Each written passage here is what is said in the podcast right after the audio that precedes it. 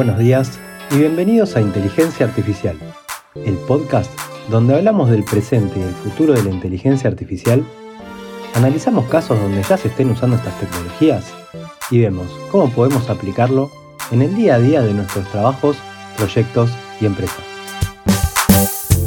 Yo soy Pocho Costa, ingeniero en sistemas, programador y amante de la tecnología, y me puedes encontrar en pochocosta.com, donde ahí también vas a encontrar las notas del programa y otros medios para ponerte en contacto conmigo. Empezamos. Buenas, buenas, ¿cómo andan? Espero que todo esté muy bien. Hoy vengo con un nuevo episodio del podcast para seguir hablando de todo esto que está pasando desde la aparición de ChatGPT, eh, que realmente hizo que se revolucione todo. Y para que tomemos noción del impacto, ChatGPT tiene el récord como aplicación en conseguir el primer millón de usuarios en solo 5 días desde su lanzamiento. Eso ninguna otra aplicación había logrado algo así. La verdad, eh, esto es impresionante, pero bueno, entrando en los temas del episodio, por un lado quería contar que eh, finalmente OpenAI confirmó el precio del servicio de ChatGPT Plus, que va a costar 20 dólares, o cuesta 20 dólares en realidad. Ahora solamente está disponible en Estados Unidos y para el resto del mundo hay que anotarse en una lista de espera. Dejo, dejo acá en las notas el link al anuncio, eh, donde ahí también está el acceso para inscribirse en la lista de espera y supone que van a ir habilitando por, por países. Como habíamos dicho en el episodio anterior, la versión gratuita va a seguir existiendo, pero la versión Plus va a dar acceso a poder usar la aplicación en los horarios de más demanda, eh, cosa que ahora pasa seguido, que hay mucha demanda y querés entrar y no, se puede. Eh, además, tener respuestas más rápidas y eh, acceso prioritario a nuevas funciones que vayan lanzando.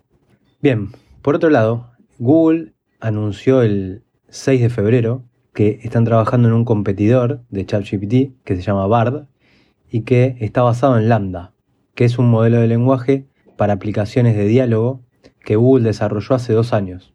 No sé si se acuerdan, pero había salido en todos lados esto en algún momento, de que un empleado de Google había dicho que habían creado una inteligencia artificial que tenía conciencia.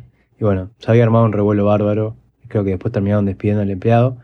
Eh, pero bueno, esa es la inteligencia artificial lambda, para que más o menos eh, nos contextualicemos. Pero bien, además, en este anuncio de Google se puede ver una imagen de cómo Bard se integra también con el buscador y cómo la respuesta de Bard aparece por sobre los, los resultados de búsqueda normales, esto visto desde, desde una pantalla de celular. Este anuncio Google lo hizo a través de una publicación en el sitio y también a través de las redes sociales. Ahora bien, aparentemente Google no tenía intenciones de lanzar algo así todavía. O capaz sí, pero tal vez OpenAI le ganó de mano, no lo sé. La verdad es que eh, esto seguramente en algún momento eh, salga alguna serie de Netflix o algo por el estilo, porque se están dando palo y palo entre, entre Google y Microsoft. Eh, pensemos que estos modelos están basados en una arquitectura que se llama Transformers y el paper de los Transformers lo publicaron los investigadores de Google en el año 2017. Entonces, si bien Google ahora la viene corriendo de atrás, eh, porque OpenAI lanzó primero, obviamente, tampoco es que Google no tiene nada. Esto lo digo porque también hace unos días se leía en Twitter a personas que prácticamente anunciaban la muerte de Google o, o la muerte del buscador porque ChatGPT se iba a comer eh, a todos los buscadores. Y yo creo que no es tan así la cosa, al menos por ahora. Eh, digamos que sí, el uso de algún asistente tipo ChatGPT va a hacer que muchas de las búsquedas que antes hacíamos en los buscadores ahora queden resueltas de, manera más directa con los asistentes, pero vamos a ver que los buscadores no van a desaparecer por ahora. Eh, de hecho, el 7 de febrero, un día después de lo que comentaba antes de Google, Microsoft lanzó la nueva versión del buscador Bing con ChatGPT integrado, que funciona exactamente de la misma manera que una de las extensiones de, navegador que mencionamos en el episodio pasado. O sea que ahora cuando hagas una búsqueda en Bing, al momento de resolver los resultados, en la parte derecha, si estás en un desktop, te va a aparecer la respuesta de ChatGPT. También en las notas le dejo una captura de pantalla para que vean cómo es el nuevo Bing que tiene una barra de búsqueda eh, más grande donde puedes escribir estas, estas preguntas y que que ChatGPT te las responda. Entonces, volviendo al tema, no es que vayan a desaparecer los buscadores por ahora, sino que se están transformando. Como vemos, tanto Google como Microsoft están integrando las respuestas de estos chats en los buscadores. Entonces, la realidad es que los buscadores ahora van a terminar siendo otra cosa, más parecidos tal vez a asistentes personales. Y bueno, lo que sí va a cambiar, y todavía no, no sé bien cómo, es el negocio de los sitios web que generaban contenido para responder a preguntas típicas y vivían en base a publicidades. Porque ahora es posible que estas preguntas ya las responda directamente Bard o ChatGPT y las visitas al sitio posiblemente caigan muchísimo, haciendo que el modelo de negocio deje de funcionar.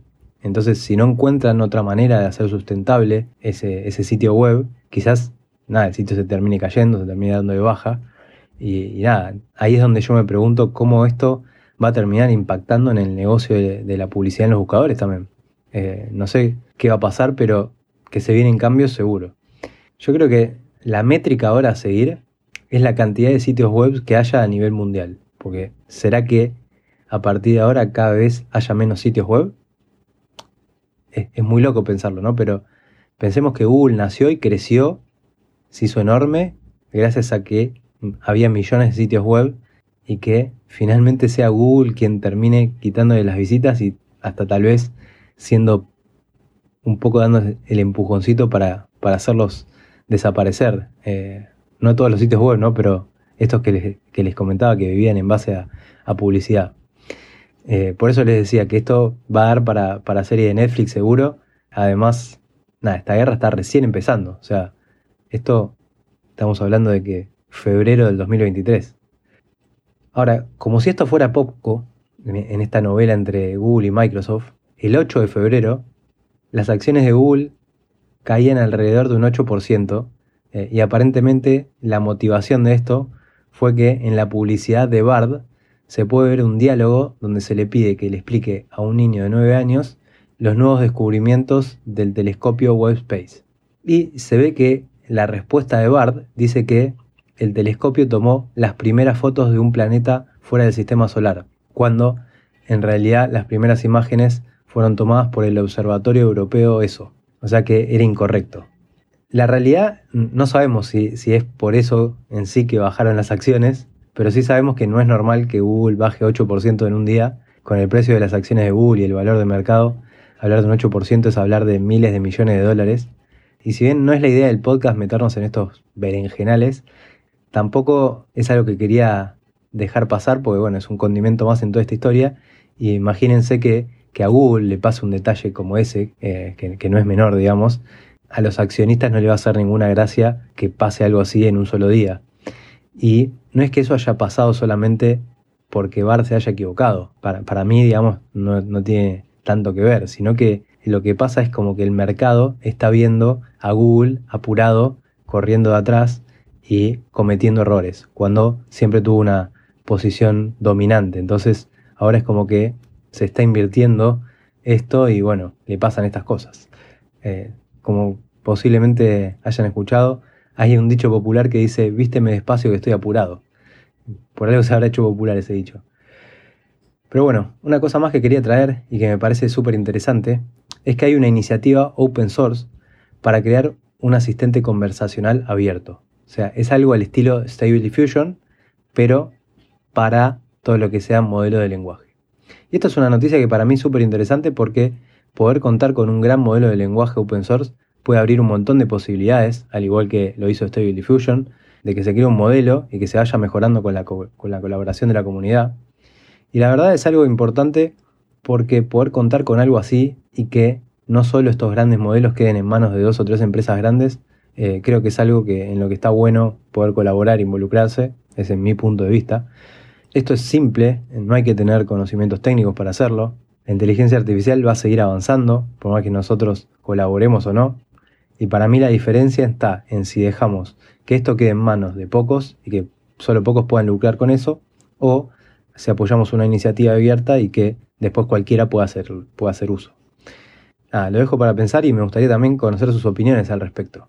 Ahora bien, si les interesa participar, simplemente ingresando al sitio openassistant.io se pueden registrar, si hay que aceptar unos términos eh, y condiciones, fíjense, y después se pueden ir realizando tareas que ayudan a entrenar el modelo.